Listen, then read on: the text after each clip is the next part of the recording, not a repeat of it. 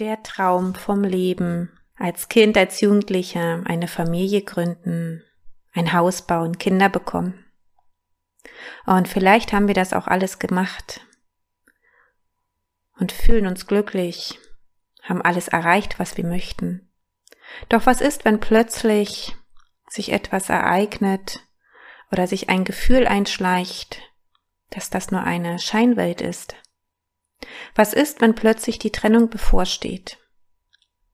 Die Trennung der Eltern und die Trennung der Kinder von ihren Eltern, zumindest zu einem Elternteil. Und Trennung kann schmerzhaft sein. Und manchmal wollen wir die Trennung gar nicht oder suchen nach bestimmten Gründen.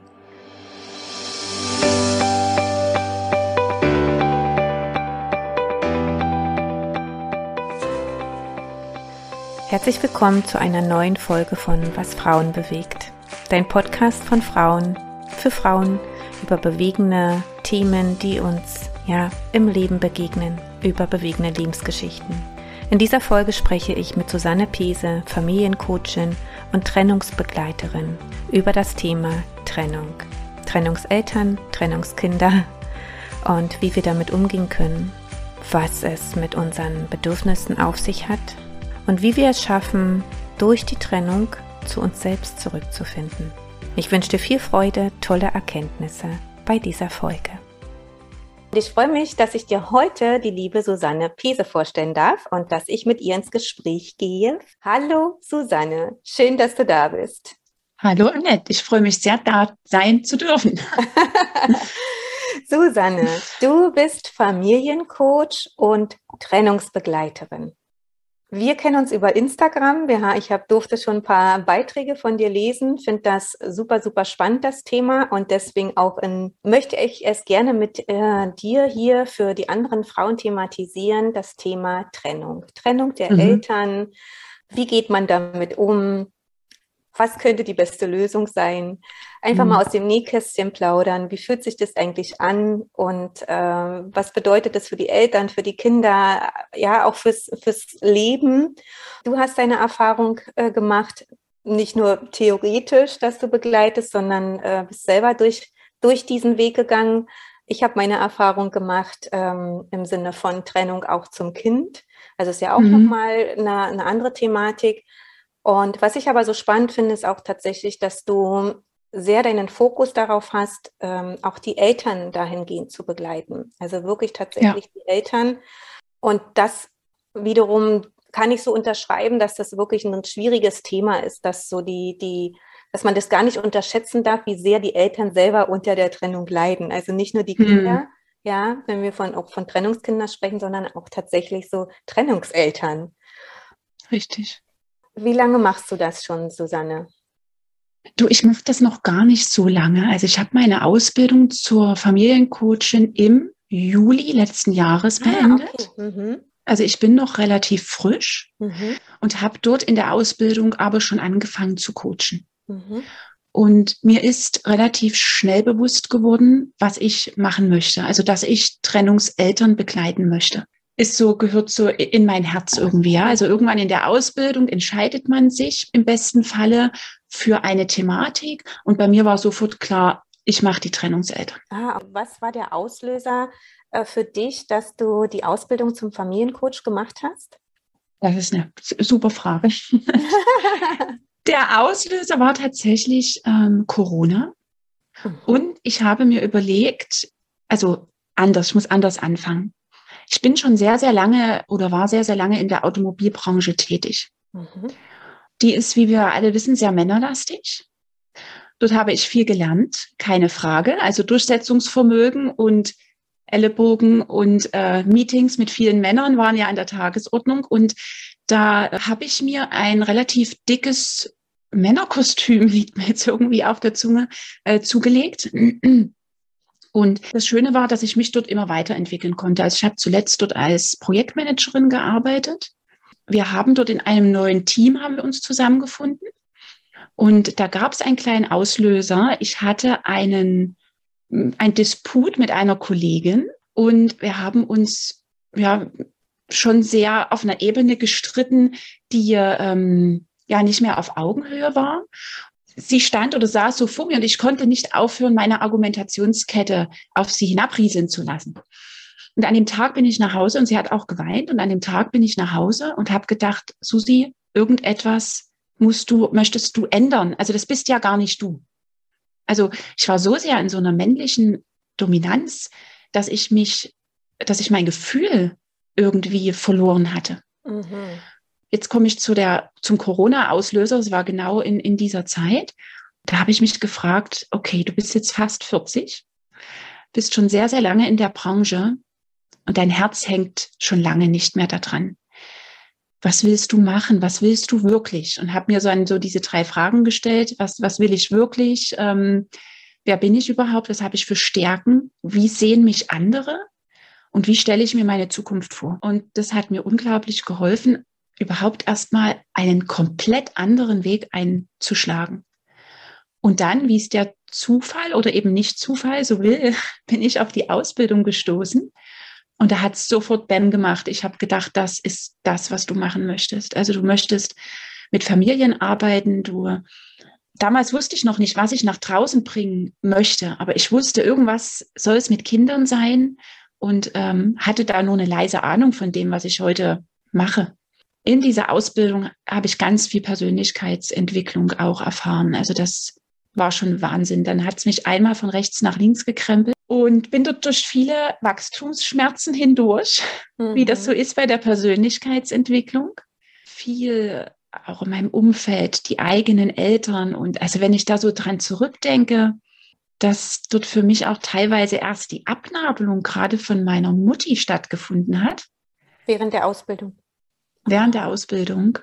An, an was machst also wie, wie kann man sich das vorstellen? Was, was war so der, also der, also wie hast du das gespürt, dass du die Abnabelung, also äh, ja. wahrgenommen hast und zum, zum einen und zum anderen, was, äh, also was ist da passiert? Also dazu ganz kurz zu meiner Geschichte. Ich bin selber Scheidungskind. Also meine Eltern haben sich mhm. äh, scheiden lassen, da war ich vier. Und wie das damals so war in den 80er Jahren, bin ich bei meiner Mutti geblieben und habe meinen äh, Vati aller drei, vier Wochen vielleicht gesehen. Und das ist als vierjähriges Kind natürlich zu wenig, so sage ich jetzt mal. Also für mich zumindest war es viel zu wenig. Und damit hatte ich als Bezugspunkt sehr meine, meine Mutti. Und war, glaube ich, auch sehr, sehr lange abhängig, wie wir irgendwie alle als Kinder sind, von ihrer Bewertung. Mhm. Und als ich diese Ausbildung begonnen habe, wurde das am Anfang so als Hobby abgetan und so ein bisschen, ach na ja, dann die Susi, die muss ja immer irgendwie wachsen und sich was Neues ausdenken, da lassen wir sie jetzt mal machen.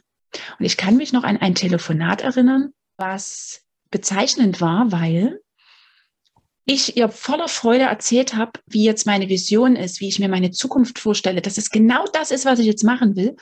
Und sie sagte, also sie hat eigentlich all ihre Ängste auf mich abgeladen. Also hast du an die Kinder gedacht?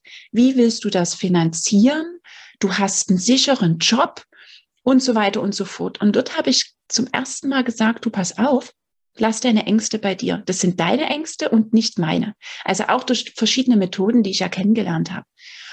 Oh, da habe ich am anderen Ende gemerkt, huiuiui, das Telefonat war auch wirklich nicht nach gewaltfreier Kommunikation, sondern da hat sich was bei mir entladen, wo ich gemerkt habe, oh krass, das musste ganz lange schon mal raus. Da habe ich dann aufgelegt und habe so mein erster Gedanke war, und das war jetzt tatsächlich die Abnabelung nach 38 Jahren von, von deiner Mutti. Wir sind, wir, wir haben jetzt ein gutes Verhältnis miteinander, also wir haben das auch alles besprochen. Aber das war so der, das einschneidende ähm, Erlebnis dazu. Mhm. Du bist ähm, quasi durch dieses Selbst, dich selbst hinterfragen, ähm, auf diese Ausbildung gekommen. Also woher kommt denn dieser Wunsch? Weißt du, irgendwo muss ja, schwillt ja so ein, so ein, so ein Thema in dir, so ein Wunsch mhm. in dir, dass du ausgerechnet quasi Familiencoach äh, mhm. die Ausbildung wählst. Du hättest ja auch jede x-beliebige andere äh, Ausbildung wählen können, also im, im Sinne von Coaching, ja. Ja. Aber dieses Thema Familie, Kinder, was, was hat dich da innerlich auch bewegt, dass es, dass es dieses Thema ist? das weiß ich jetzt im Nachhinein. Und gerade weil ich mich mhm. fürs Thema Trennung entschieden habe, da war noch vieles aufzuarbeiten, was meine eigene Trennung betrifft. Mhm. Vieles nicht gesagte, vieles, wo ich vielleicht auch noch ein Paket mit Schuld oder hier so, so, so ein Rucksack gefühlt noch äh, mitgetragen habe.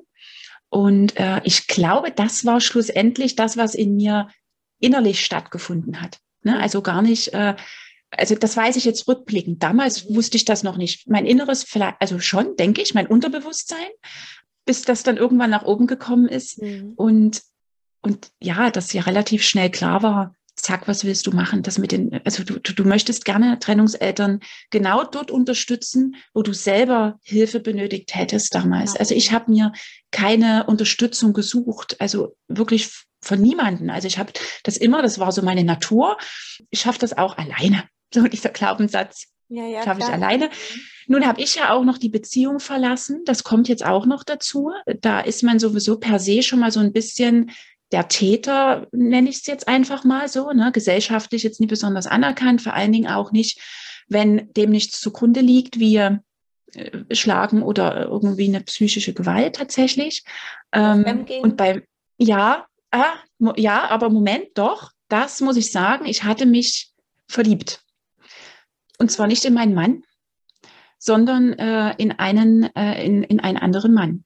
Und das war der ausschlaggebende Punkt, der sozusagen dort auch immer noch an dem Verhältnis zu dem Papa nagt. Also ich habe mich, das war vor sieben Jahren, dort so getrennt, wie ich es heute niemals wieder machen würde. Mhm. Aber all, all Entschuldigungen und, und all ähm, hat bis heute nicht gefruchtet, tatsächlich. Und ähm, also du hast dich bei ihm entschuldigt, oder? Genau. Ah, okay. Genau. Na, also ich konnte das ja jetzt nicht wieder rückgängig machen. Also es ist, ist halt so gelaufen und ich habe aber mit der Zeit immer mehr erkannt, dass wie sehr ich ihn da auch verletzt habe bin jetzt dennoch der Ansicht, also jetzt nach diesen sieben Jahren habe ich diesen, äh, diesen, diesen Rucksack der Schuld abgelegt. Mhm. Also der war lange auf meinen Schultern, also bestimmt drei Jahre, bestimmt drei, vier Jahre, wo ich immer wieder gedacht habe, oh Gott, und du hast das jetzt ähm, zerstört. Du hast das, hast okay. jetzt, ne, also so, aber die Familie zerstört, genau. Irgendwann habe ich dann gedacht, okay, pass mal auf, es muss ja jetzt auch mal gut sein. Also, weißt du, wie ich das meine? Dass wir irgendwann in eine Kommunikation kommen, wo es nicht vergessen ist, aber wo es irgendwie, wo wir anders miteinander umgehen können. Und dadurch, dass er das, glaube ich, bis heute noch nicht so richtig ähm, angenommen hat, habe ich aber für mich gelernt, das auch bei ihm jetzt zu lassen. Also die Verantwortung ihm auch für sein eigenes Leben zu, wieder zurückzugeben und ähm, ja, und damit habe ich jetzt meinen Frieden tatsächlich geschlossen. Mhm. Darf ich fragen, wie, wie die Trennung ablief? Also, wenn du sagst, ich würde mich heutzutage so nicht mehr trennen, ich würde es anders machen. Wie hast du es dann gemacht, wo du sagst, so, oh, also das würde ich auch anderen empfehlen, so nicht zu machen? Also, äh, vielleicht kannst du da nochmal äh, ein bisschen expliziter reingehen? Ja, das kann ich. Ich hatte eine Affäre. Ah, okay. Also, ich habe, genau, also ich habe mich in der Beziehung mit jemandem anderen also mit meinem jetzigen Freund sozusagen, mhm. meinem jetzigen Partner ähm, eingelassen. Und das ist etwas, was, ähm, also ich, wenn ich heute mich jetzt rückblickend äh, vor sieben Jahren sehe, denke ich so, und, aber da kommen wir gleich zu einem ganz, ganz spannenden und interessanten Thema. Ähm, wiederum ohne dieses, ohne diese Affäre, also ohne diesen Betrug, hätte ich niemals darüber nachgedacht, warum ich das überhaupt getan habe. Also danach begann sozusagen schon mein Prozess. Also ich glaube schon nach dieser Trennung, mhm. weil ich mir dann immer Gedanken gemacht habe, okay, Susi, du verlässt immer deine Männer. Woran liegt denn das? Dann habe ich angefangen mit innerer Kindarbeit und habe das äh, erkannt, ja, woran das liegt. Und zu dem Zeitpunkt aber war ich noch ganz ja, blauäugig unterwegs. Also mit Persönlichkeitsentwicklung hatte ich gar nichts am Hut, mit innerer Kindarbeit. Was ist das? Also ich habe mich bis dato mit diesem Thema nicht beschäftigt. Mhm. Und deswegen ist das sehr, sehr schade, dass das so gekommen ist. Hat mir aber natürlich, also hat mich dazu, es hat dazu geführt, dass ich heute die bin, die ich bin, mit all diesen Erfahrungen, auch schmerzlichen Erfahrungen, auch schmerzliche Erfahrungen für die Menschen an meiner Seite. Und dennoch musste ich sie wahrscheinlich machen. Mhm. Wie haben die Kinder das äh, aufgenommen damals? Also gab es da, weil du, du hast gesprochen davon, dass, dass du dieses Schuld mit dir rumträgst. Also mhm. wir sind ja schnell dabei, Schuld auf andere zu laden und auch mhm. äh, auf uns zu laden. Also ich weiß nicht, ob das so ein so ein menschliches Phänomen ist, dass wir immer permanent irgendwie am Verteilen sind. Du bist schuld, ich bin schuld, er, sie, es ist schuld. Und überhaupt, wie war das mit, den, mit deinen Kindern? Die waren ja da noch relativ klein zu der Zeit. Haben die dir jemals irgendwie Vorwürfe gemacht? Ähm, oder kam da mal irgendwie der Ausspruch von wegen, ja, Mutti, du bist schuld, du hast unsere Familie kaputt gemacht? Also woher mhm. kommt denn dieser, dieser Gedanke, dieser Ansatz von dir? Dieser Schuldgedanke, meinst du? Mhm. Also Schuld ist ja immer etwas, was von außen zugetragen wird. Ne? Und da gehe ich davon aus, dass alte Muster in mir natürlich dafür auch gesorgt haben, mich da besonders schuldig zu fühlen. Mhm. Mein Umfeld, wir waren ja eine Bilderbuchfamilie. Also nach außen hin waren wir die Fröhlichs. Das passte jetzt überhaupt nicht rein. Also das war wie ein, haben wahrscheinlich gedacht, oh Gott, was ist jetzt mit der los hier? Äh, ist die hier die. 32, jetzt rastet die aus. ähm, aber im Nachhinein waren das so viele Dinge, die da schlussendlich doch nicht gepasst haben. Und jetzt sieben Jahre später weiß ich, wir haben einfach nicht zusammengepasst. Also ich habe es mal so verglichen mit rein äußerlich so ein Traumpaar und innerlich war zumindest einer, also ich, eine, fernweg des Traumes. Um jetzt nochmal auf deine Frage zurückzukommen, die Schuldfrage, das, das habe ich, das haben meine Kinder mir nie. Also mein, mein Sohn war sehr klein, aber erst zwei und meine Tochter war damals sechs. Bis heute, jetzt wo du mir diese Frage stellst, kam das nicht einmal auf. Also nur von mir selber. Mhm. Ne? Also dass ich dann doch in vielen Situationen, wo die Kinder sehr traurig waren oder das schon mir gespiegelt haben, dass ich dann immer, immer in diesen äh, Gedankenspirale rein bin, okay, und du bist dran schuld und so, ne? Also dieses, dieses Gedankenmuster dann immer noch hatte. Mhm. Was, was rätst du Paaren, die, ich sag jetzt mal so, an der äh, äh, Schwelle stehen?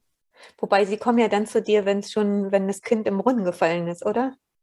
Sie kommen zu mir und das war tatsächlich, ich hatte zwischendurch überlegt, ob ich meine ähm, Expertise so ein bisschen ändere oder meine, weil es natürlich schöner ist, jemanden zu begleiten und das abzuwägen.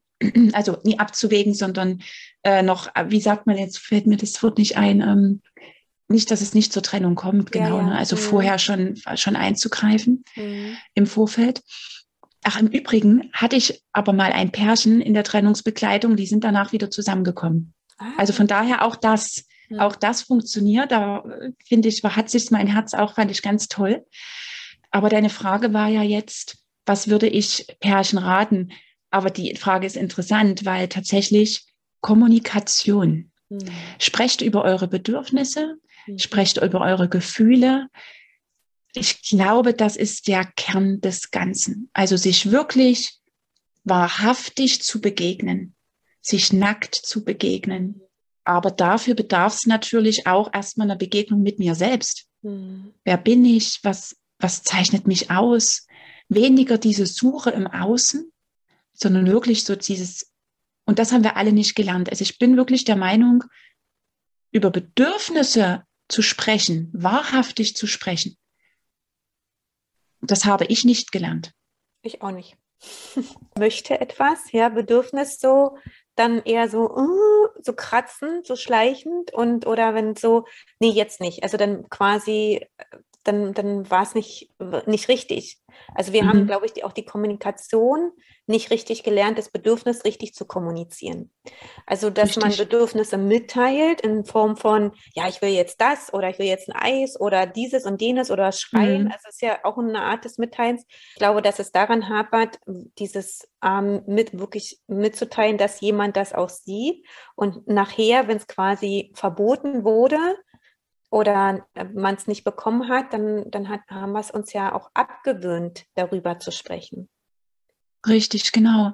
Ja. Beziehungsweise haben uns vielleicht Strategien angelegt, die ungünstig sind, ne? weil vor der Strategie kommt ja das Bedürfnis Ja, und davor kommt nochmal das Gefühl.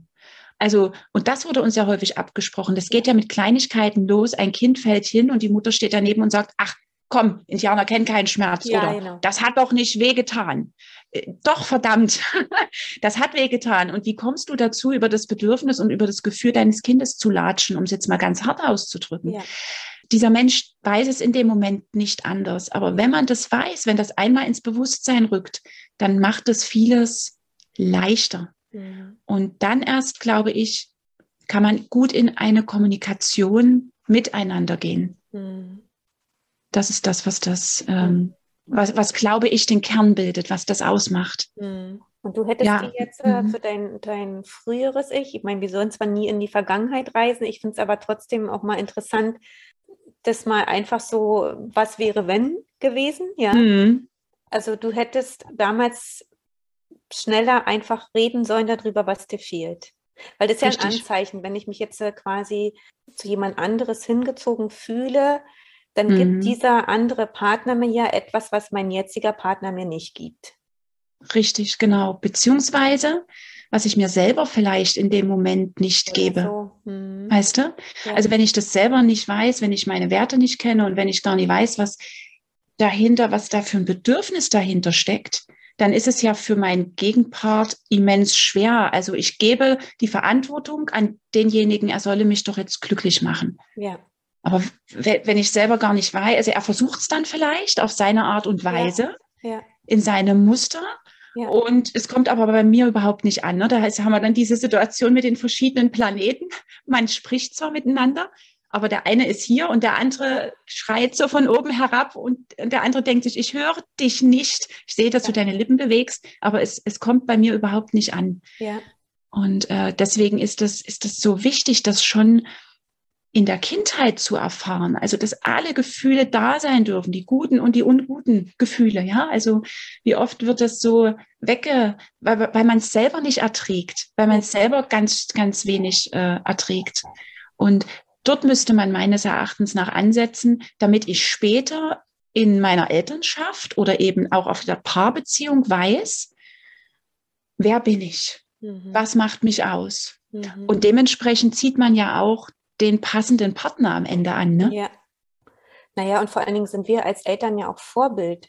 Also wenn ich jetzt Richtig. mich zurück äh, mal einfach reinversetze, okay, kleines Mädchen, so äh, meine Eltern mir anschaue, dann, dann sind das ja, ich sage jetzt mal, ist ja mein Himmel, König und Königin, Mhm. ja, so. Und wenn die sich natürlich permanent irgendwie nur in die Haar, in den Haaren haben oder einer über den anderen herzieht oder Mutti nur einen Flunsch zieht, ja, Mhm. über Papa meckert oder andersrum.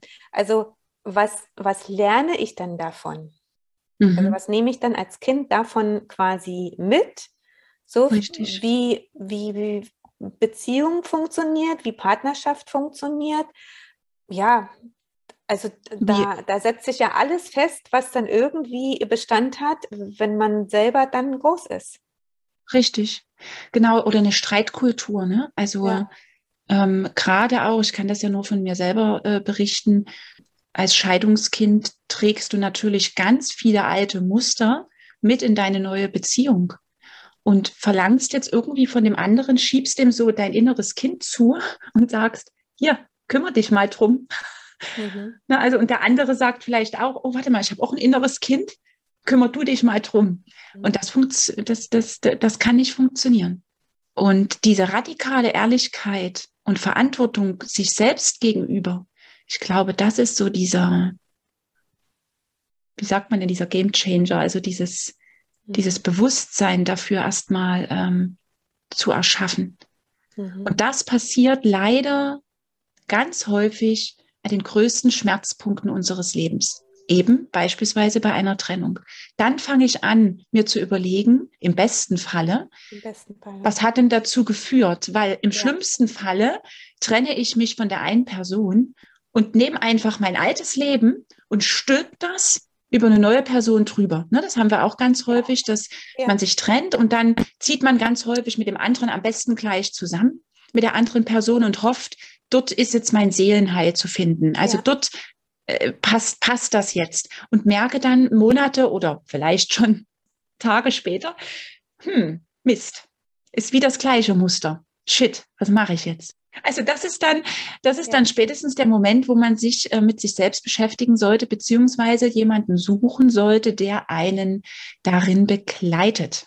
Und das ist, das machst du quasi, dass so deine, da siehst du deine Funktion, dein Wirken, deinen ja. Ansatz ähm, aus deinen eigenen Erfahrungen heraus und aus dem, was du gelernt hast für dich und auch mhm. erkannt hast für dich, dass du da quasi mit begleitest.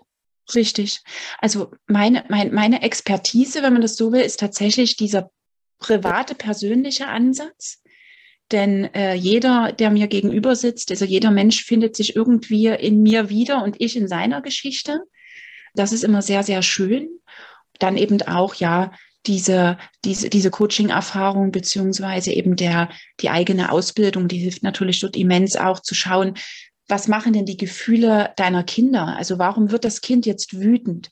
Was macht das Kind im Alter von sechs, sieben Jahren, reagiert ganz äh, anders, als wenn es jetzt ein Teenager ist. Also dort auch, es ist ein Mix aus Beratung, Coaching, so würde mhm. ich das äh, mhm. bezeichnen. Und ich bin gerne in diesem Anfangsprozess dabei. Also wenn das Kind ist wo es noch frisch ist, genau. Also dort muss man zusehen, dass der Coach durch die verschiedenen Trennungsphasen auch gut begleitet wird am Ende. Ja, wo es noch nicht verhärtet ist, weißt du, also wo, wo der Verstand noch nicht ausgesetzt hat, würde ich jetzt fast sagen, dort in dieser Phase des Nebels. Also ich vergleiche es immer so, nach so einer Trennung ist jeder im Nebel und irgendwie versuchen alle, sich aus diesem Nebel hervorzukämpfen. Und das machen wir eben mit alten Mustern, mit alten Erfahrungen, mit dem, was wir aus unserer Herkunftsfamilie mitgenommen haben. Dort kommt alles hoch. Also so eine Trennung ist auf der einen Seite ein ganz tiefer Fall und auf der anderen Seite ein ganz, ganz großer Schatz. Aber den erstmal zu erkennen, ich weiß nicht, ob man das selber, ob man das selber schaffen kann. Also ich denke schon, aber es dauert sehr lange, so wie bei mir, so sechs Jahre. Oder man kann sich eben eine Begleitung oder eine Hilfe holen, wo es dann, mhm. wo es dann einfach schneller geht. Mhm. Ich weiß ja, dass dein, dein Ansatz ähm, dahin geht, auch zu sagen, oder ja, dass das so der Wunsch ist, dass, äh, dass man sich, ich sage jetzt mal, gütig, gut, mhm. freundschaftlich, also auf Augenhöhe äh, trennt.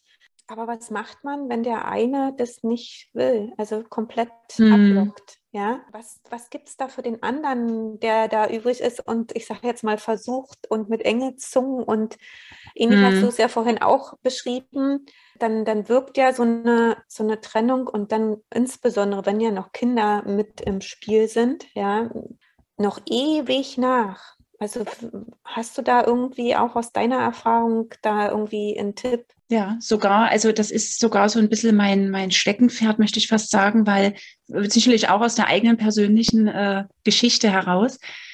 Dort ist, da kann ich nur eins sagen, bleib bei dir. Hm. Also dort wirklich diesen Ansatz, du kannst den anderen nicht verändern. Du wirst, egal wie gut du versuchst zu kommunizieren, du wirst es nicht nicht schaffen. Also schau immer, wo du deine Energie hingibst mhm. und überlege, also ist das jetzt wirklich was, was unserer Nachtrennungsfamilie irgendwie schaden würde? Oder kann ich die Energie eigentlich für mich einsetzen oder für was anderes? Mhm. Also ich mache ich mach mal ein Beispiel, da ist es immer ganz schön. Wir leben ja jetzt im Wechselmodell. Ne, es gibt ja jetzt viele Familien, die auch dieses Wechselmodell leben. Das heißt, also wir machen das so, eine Woche Mama, eine Woche Papa. Ah, okay. Das ist 50 Wechselmodell. Das ist 50-50, genau. Wobei sich unsere Tochter jetzt mit zwölf hat sie sich entschieden, ähm, nur noch bei mir. Also sie wollte einfach einen festen Punkt haben. Mhm. Also auch dort wirklich zu schauen und auch auf die Kinder zu hören. Und äh, das hat aber wo, das hat gut, gut funktioniert, das muss ich wirklich sagen. Also funktionieren viele Dinge gut, ja. Also äh, auch so in der Kommunikation mittlerweile. Aber jetzt bin ich ein bisschen abgeschwiffen und zwar, wenn ich jetzt versuche, nach alter Manier in der Woche, wo ich die Kinder nicht habe, immer noch darauf versuche, Einfluss zu nehmen. Also vielleicht wird mehr Fernsehen geschaut, vielleicht wird mehr Fastfood gegessen, vielleicht wird weniger vorgelesen. Dann ist das, dann muss mir das in meiner Woche egal sein. Also solange dort nichts ganz Schlimmes passiert, also wirklich, ähm, wo wir dann von, von, von Kindesmisshandlung oder irgendwas, davon spreche ich nicht, ja, ne? aber dieses Loslassen, dieses Vertrauen in die Kinder und äh, wenn ich das Wechselmodell lebe, muss ich sowieso dem anderen vertrauen, ohne dem geht's gar nicht. Und dort wirklich die Woche auch für mich zu nutzen ja. und zu schauen, was tut mir denn jetzt gut, was, ähm, wo, wo kann ich meine Kräfte auftanken für die nächste Woche und ich glaube, das ist so dieses, dieser Effekt, also bei sich zu bleiben. Und die Reaktion des Partners, das kann man ganz gut, da gibt es so verschiedene, gerade gewaltfreie Kommunikation ist da ein, mhm. ein super Tool, was ich auch zum Beispiel mit anwende. Und das gibt so ein, also das ist meistens so, aha, krass. Also die Perspektive zu wechseln. Mhm. Auch mal Verständnis für den anderen. Ne? In dem Moment, wo ich so denke, boah, jetzt gehe ich aber hoch wie eine V1, das kann doch überhaupt nicht sein, wieso reagiert er denn so? Mhm. äh, dort mal zu schauen, na warte mal, der hat ja auch Bedürfnisse, was könnte denn dahinter stecken? Mhm. Na, weil ich bin einfach immer der Annahme, dass kein Mensch dem anderen wahrhaftig etwas Böses will. Er hat nur manchmal Strategien, die vielleicht sehr ungünstig sind. Und auch alte Muster und ein, und ein inneres Kind mhm. und so weiter und so fort, eine Herkunftsfamilie. Das hat der andere Part ja auch dort auch so ein bisschen anzusetzen, ähm, Verständnis füreinander. Ich glaube ganz fest daran, wenn sich ein Zahnrad anders dreht, also wenn, wenn, wenn einer positiv denkt für das Konstrukt der Nachtrennungsfamilie, dass ich da ganz viel bewegen kann. Nicht, nicht immer, ne? Also, aber gerade was die Kinder betrifft, also dort, sobald man in diesen Kampfmodus reingeht, hm. da, da, da muss ich überlegen, okay, jetzt bist du am Kämpfen, jetzt fühlt sich das so an, so, mhm. ah, so krampfig, dann ja. wäre es ähm, an der Stelle, das wäre die Stelle zu überlegen, ist das jetzt für mich und für mein Ego vielleicht oder mache ich es für die Kinder? Ja, weil da auch noch die Frage ist, mache ich es unbedingt für die Kinder? Weiß ich, also wie oft über, übergehen wir oder denken wir, was die Kinder brauchen und wollen und sollen und überhaupt, ja. Ähm, ja. Aber ich kann es total unterschreiben, was du gerade erzählt hast. Und das wäre auch so aus meiner Sicht, also mein Tipp auch, den ich immer so mitgebe. Und ich weiß, dass es auch das viel Kraft und Energie kostet, da immer dann mhm. positiv zu bleiben und dran zu bleiben und quasi ja. zumindest von dem einen Elternteilbereich dieses positive Vorleben, ja, dieses wie könnte es mhm. sein, weil auch mhm. das macht ja eine, macht ja sehr viel auch mit den Kindern. Wenn man permanent immer noch über den anderen Elternteil herzieht und macht und rumtottert und damit zerreißt man ja auch die Kinder irgendwo. Richtig. Ja? Die, die, Kinder haben ja so beide lieb, egal wie. Ja. Sind immer abhängig von der Meinung. Äh, also ob mhm. man zusammen ist als Familie oder nicht, ja, also oder auch noch mhm. die Eltern noch nicht getrennt sind, aber die, die Kinder sind abhängig von der Meinung äh, dessen, was der eine Elternteil über den anderen denkt. Also die, Richtig, genau so ist es. Die, die können sich gar mhm. keine neutrale Meinung bilden, sofern wir immer permanent in diesen, ja, ja, du bist so nicht, du bist so, ja, mhm. in diesen Anklagen äh, unterwegs mhm. sind. Genau, genau das. Das ist schön, dass du das nochmal sagst, ne, weil mir kam gerade so dieser Gedanke, Trennung ist das, was du daraus machst. Also dieses, ja. ähm, das kann ganz, ganz böse enden. Mhm. Und das kann aber auch in, doch in Liebe und Respekt äh, ja. enden. Aber ja. da bedarf es zumindest an einer Stelle, besser noch an zweien, diese Einsicht, es geht hier nicht mehr primär um mich und es geht nicht mehr um unsere Paarbeziehung, sondern wir haben irgendwann mal, wo wir gesagt, wo wir uns liebten, haben wir Ja zu einem Kind gesagt. Ja. Und damit sagen wir aber auch Ja zu einem, es könnte auch zu einer Trennung kommen. Mhm. wir sagen also in der Situation Ja zum Kind. Also finde ich, müssen wir auch in der Trennung Ja zu unseren Kindern sagen. Jetzt, wo du es sagst, ich meine, ich hätte den Gedanken hatte ich damals nicht. Also, das glaube ich. Ja, also haben die allerwenigsten. Ja, ich finde das persönlich, finde ich das auch sehr schade. Also ich habe viel, hab viele Beispiele. Ich, ich kenne auch Beispiele, da funktioniert das super. Da treffen die sich sogar noch, also auch mit den neuen ja. Partnern zusammen. Da war, war ich sage jetzt mal, gab es nie ein Thema irgendwie damit. Ja, da war das so harmonisch, so freundschaftlich, so trotzdem weiterhin verbunden, bis die Kinder groß ins Erwachsenenalter ja mhm. mitgehen. Ich kenne die ganz knallharten Fälle, ähm, bis zum geht nicht mehr, wo ein Elternteil dem anderen Elternteil die Kinder wegnehmen will und so weiter. Mhm. Und das, das zerreißt mir schon auch oft das Herz, so dieses, weil es, ähm, mhm. Weil die Kinder auch so, so ohne Ende darunter leiden, was wir als Eltern nicht auf die Reihe kriegen. Das stimmt. Ja. Das hast du gut auf den Punkt gebracht. ja, wir kriegen uns selber nicht sortiert, ja. ne? Das ja. ist und dann ist man in dieser Spirale gefangen und ich glaube, ganz häufig ist es dann doch so, ach shit, was habe ich jetzt gemacht? Aber gut, jetzt muss ich weiter. Also jetzt habe ich, jetzt bin ich einmal diesen Weg eingeschlagen, weißt du, und jetzt kann ich nicht mehr zurück. Ich glaube, diese Gedanken sind auch ganz häufig da. Ja, dann würde ich mich ja bloßstellen. Ich kann ja jetzt nicht meine Meinung mhm. verändern. Mhm. Richtig, oder, genau. Oder diese dann so Täter-Opfer. Du hattest ganz zu Anfang von Täter-Opfer gesprochen, dieses, naja, dann, dann gebe ich ja nach. Ja. So. Genau. Aber das ist ja totaler Quatsch. Richtig.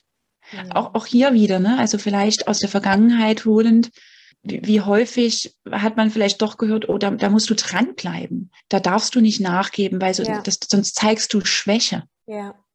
Und das ist doch so schön. Also jetzt, also ich jetzt für mich habe das gelernt, also zu sagen, Mensch, Schwäche zu zeigen, ist doch schon das Wort Schwäche. Vielleicht fände man ja sogar ein anderes Wort, was irgendwie schöner ist. Oder Scheitern mhm. äh, ist auch so ein Wort, ne? Oder ist es vielleicht eher ein, ich habe mich für mich entschieden oder also irgendwie eine andere Sichtweise darauf zu bekommen und auch wirklich zu schauen, die Worte, die ich wähle, weil die sind so machtvoll.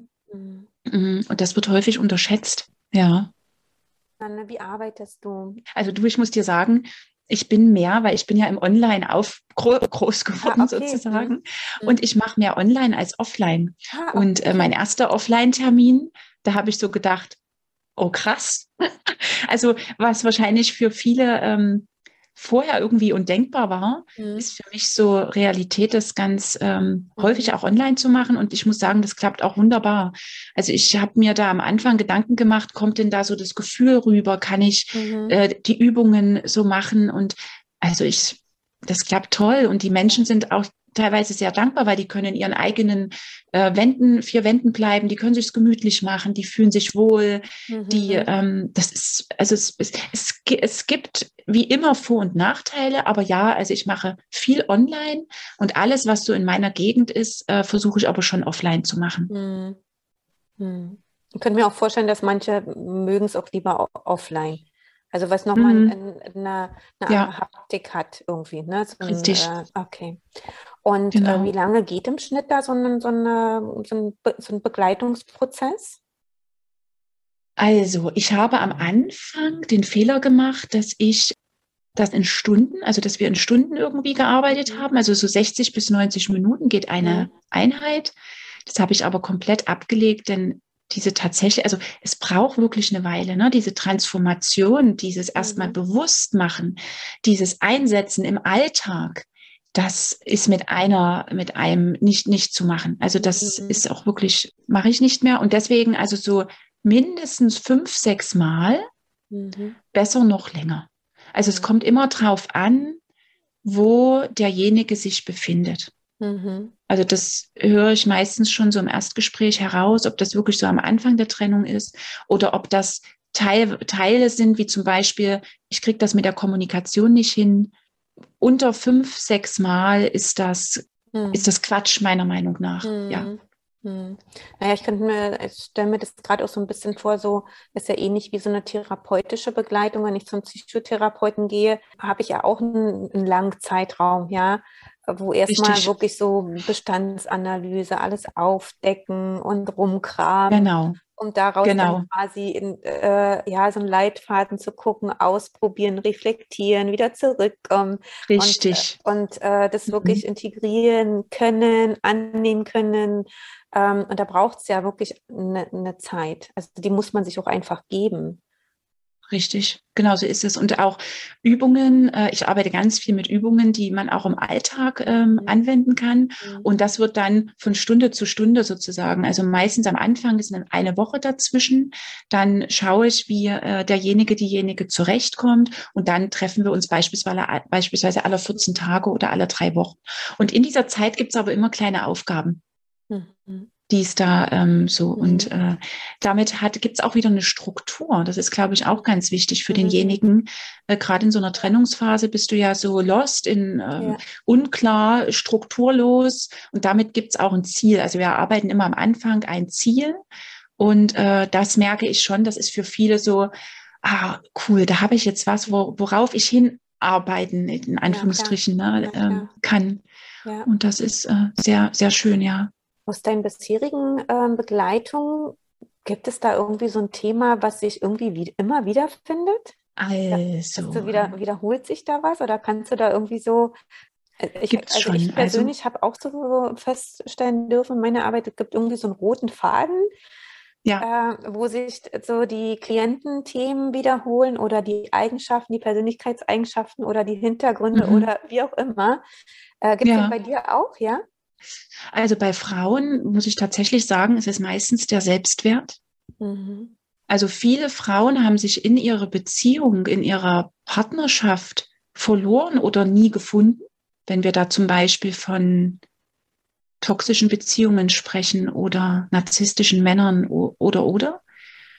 Das hat immer viel mit dem Selbstwert zu tun. Ansonsten bei den Männern, ich finde es immer schade, so viele Männer hatte ich noch, noch nicht im Coaching ich hätte da gerne mehr, weil ich das so, also ich stelle mir auch irgendwann perspektivisch vor, ähm, eine Gruppe zu betreuen, die aus Männern und Frauen bestehen, mhm. wo die sich und auch aus Menschen, die eben verlassen haben und die verlassen worden sind, mhm. einfach um ähm, ich möchte nicht dieses, ich möchte mich nur auf Frauen oder nur auf Männer, mhm. ähm, sondern ich finde, wir können so viel voneinander lernen, ja. die Geschlechter, weißt du? Und ja. das würde ich gerne, das fände ich toll. Also liebe Männer, wer das hier hört, äh, meldet euch gerne bei mir. die, die, die Männer sind meistens selbstbewusster tatsächlich. Also die, die, die Frauen haben da häufig so ein, dieses, dieses Selbstwertproblem, dieses sich herabsetzen. Selbst, ne? Am Ende, der andere ist ja nur mein Spiegel und äh, ja. zeigt mir das ja nur meine eigenen Defizite auf.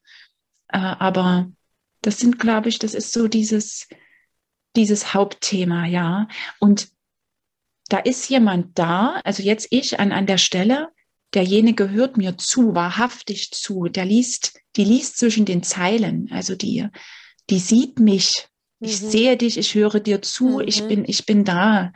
Und äh, das fehlt, glaube ich, auch vielen an, an dieser Stelle da, da mhm. bräuchte es dann wahrscheinlich Beziehungscoaching. Äh, Gibt es ja auch.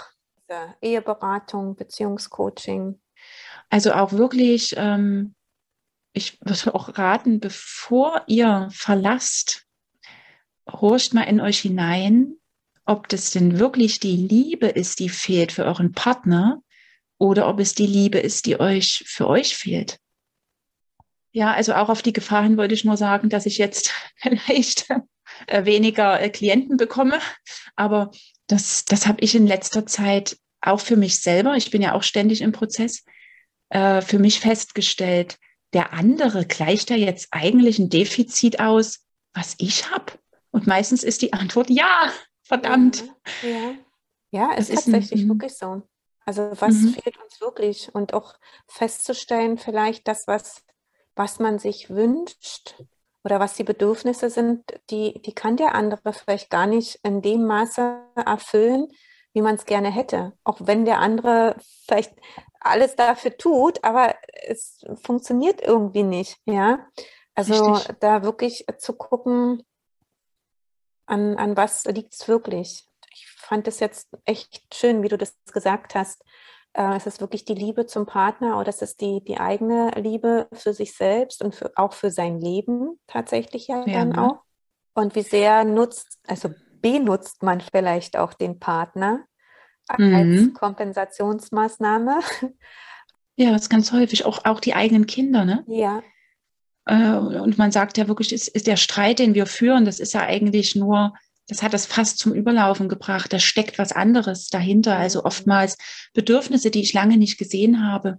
Äh, und da hilft es auch häufig, sich vielleicht mal, gibt so ein, so, ein, so, ein, so ein Tool im Coaching, das wirst du auch kennen, dieses Lebensrad, mhm. und sich dort mal die Bereiche aufzuschreiben, die mich in meinem Leben begleiten und wirklich mal zu skalieren und zu sagen, die Arbeit ist es noch das, was mich erfüllt. Vielleicht ist es sogar das, ja. Also ich lasse es ja. meistens ja bei meinen Liebsten, weil aus, die kennen aus. mich am besten. Ja. Es geht aber gar nicht eigentlich um die, um die verloren gegangene Liebe, sondern es geht vielleicht eher um eine Arbeit, wo ich unglücklich bin ja. oder keine Ahnung, lange keinen Sport mehr gemacht. Vielleicht fehlt mir auch das, dieser innere Ausgleich. Also wirklich, und das meine ich damit, bleib bei dir. Also schau erst mal bei dir, mhm horch in dich rein und das kann man wunderbar mit kleinen Meditationen machen oder Yoga oder was auch immer, wo man mhm. zur Ruhe kommt, um erstmal zu schauen, was ist denn das bei mir?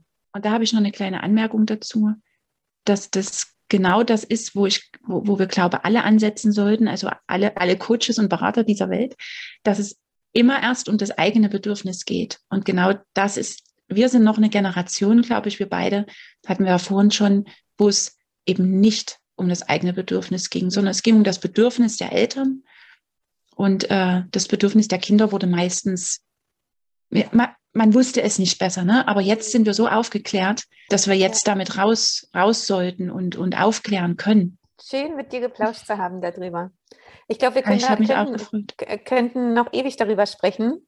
Und ja, ähm, was möchtest du langfristig mit deiner Arbeit bewegen?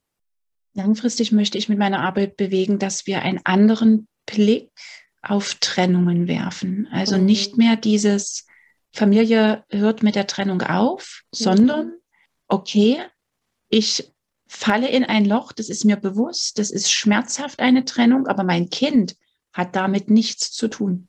Und die Verantwortung zu übernehmen, die ich vorher schon übernommen habe, indem ich dieses kleine Wesen in die Welt gesetzt habe, und diese Verantwortung aber auch in meiner Trennung zu übernehmen. Das würde ich mhm. mir sehr wünschen und ich würde mir noch was wünschen, nämlich, dass wir uns, das ist ein bisschen paradox, dass wir uns vielleicht schon darüber Gedanken machen in unserer Liebesphase, also wo wir uns noch sehr lieben und und ein Kind oder mehrere Kinder ähm, in diese Welt gesetzt haben, uns dort Gedanken zu machen, was machen wir denn, wenn wir uns trennen?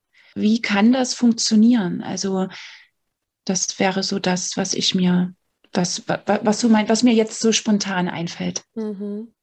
Ja, es kann ja auch, eine Trennung kann ja auch stattfinden, wenn der dem anderen irgendwie was passiert. Also, weißt du, wir sind ja mhm. immer irgendwie mit der Thematik Trennung konfrontiert, in, in jeglicher Hinsicht. Und ich finde den, den, Hinweis, sich da, darüber Gedanken zu machen, was ist, wenn, also so ein, ich sag mal, Notfallplan zu haben, ja, wenn man es mal jetzt einfach so, oder aus der Persönlichkeitsentwicklung wird ja mal gesagt, stell dir vor, wie, wie es wohl wäre, wo bist du äh, und so weiter.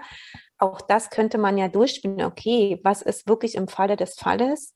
Wie könnte ja. mein Leben dann aussehen oder das meiner Kinder oder, oder, oder? Richtig. Dass ich das gar nicht so abwegig finde, wirklich diesen Gedanken mal mitzunehmen und mitzuspielen und durchzuspielen weil jeder Tag kann anders sein.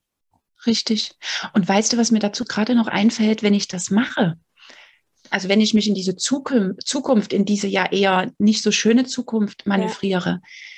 dann mache ich mir schon mal Gedanken darum, wie es wäre und sage mir vielleicht schon, okay, und das willst du nicht. Mhm. Weißt du, also so diese umgekehrte Projektion, ja. Ja. dieses, ja, genau. Ich glaube, das ist es so diese, das ist ja keine schönere, schönere Zukunft jetzt erstmal, ne, sondern ich mache mir Gedanken, oh, eigentlich ist ja das, worüber ich mir gar keine Gedanken machen möchte, ja. wie meine eigene Beerdigung beispielsweise planen. Ja. Das wäre jetzt Na auch ja, nie unbedingt klar. das, was, mhm. ne? Aber dann schätze ich vielleicht das Leben mehr. Dann würde ich meine Familie, meine Kinder mehr schätzen, mehr wertschätzen. Mhm. Und wenn wir so ein, wenn, wenn wir so einen Pakt schließen, wenn es kommt ein Kind auf die Welt und irgendwie unterschreibt man dann irgendwas, was man sich vorher ausgemacht hat. Ich meine, warum nicht? Sowas gibt es noch nicht, aber ich kann mir das durchaus vorstellen, dass das viele dazu bewegen würde, sich gar nicht zu trennen. Oder wenn ich mich trenne, mich dann darauf besinnen kann. Mhm. Und auch nicht so tief zu fallen. Und das Richtig. beinhaltet ja alles. Ob, also ob das Gefühle sind, Kommunikation sind, Werte sind, Gestaltung ist, etc. pp. Also das schließt ja alles ein. Richtig. Es ist ja nicht nur die Situation als solches ein, sondern generell kann ich mir ja darüber auch festschreiben, dazu committen, dass so und so möchte ich mich denn verhalten, so und so soll, uns, soll unser Miteinander sein und so weiter. Ja, das, das kann ich ja so wählen, damit es eben dann auch so wird ja. im Falle des Falles. Ja, oder selber mhm. auch man dann einfach auch so eine Art ähm, einer Beständigkeit und Sicherheit dann auch hat und eben nicht in dieses total krasse tiefe Loch dann fällt. Ja, richtig. Susanne, möchtest du noch so einen Abschlusssatz für unser Gespräch? Ein Abschlusssatz. Ja, oder irgendwas. Oh, ich habe schon. Du hast so viele tolle Sachen schon erzählt und gesagt. Nur mhm. wenn dir mhm. was einfällt, spontan. Oh, spontan bin ich gerade leer tatsächlich. Ah, weil, es, weil ich wirklich vieles, äh, du hast mich ja auch am Anfang gefragt, ne, ob so ein, ja. so, ein, so ein Herzens, ob, ich, ob es etwas gibt, was ich gerne los unbedingt. Mhm. Und jetzt waren so viele Sachen dabei, die ich, ähm, ja, die ich einfach schon, die, die mir wichtig waren äh, ja. zu sagen. Also ja. vielen Dank. ich danke dir. Ja, das war eine Folge aus dem Podcast Was Frauen bewegt dein Podcast von Frauen für Frauen. Wenn dir diese Folge gefallen hat, dann würde ich mich freuen, wenn du eine Bewertung hinterlässt, ja den Kanal vielleicht abonnierst bei deinem Lieblingsanbieter, darüber sprichst, die Folge teilst und auch gerne deine Fragen und deine Kommentare hinterlässt. Und wenn dich das Thema noch weiter interessiert, dann möchte ich dir an dieser Stelle mein Buch Plötzlich alleinerziehend meine Reise zurück zu mir selbst empfehlen. Dieses Buch ist eine autobiografische Erzählung über meine Trennung von meiner Tochter über einen Zeitraum von fünf Jahren. Und ja, dort erzähle ich, wie es mir ergangen ist mit dieser Trennung, mit der Trennung auch zu ihrem Vater und welche Fragen ich mir gestellt habe, vor welchen Herausforderungen ich stand. Du kannst das Buch überall bestellen, ob bei Amazon, BOD oder auch in deinem Lieblingsbuchladen. Ich danke dir fürs Zuhören und freue mich aufs nächste Mal. Deine Annette Ayasaya.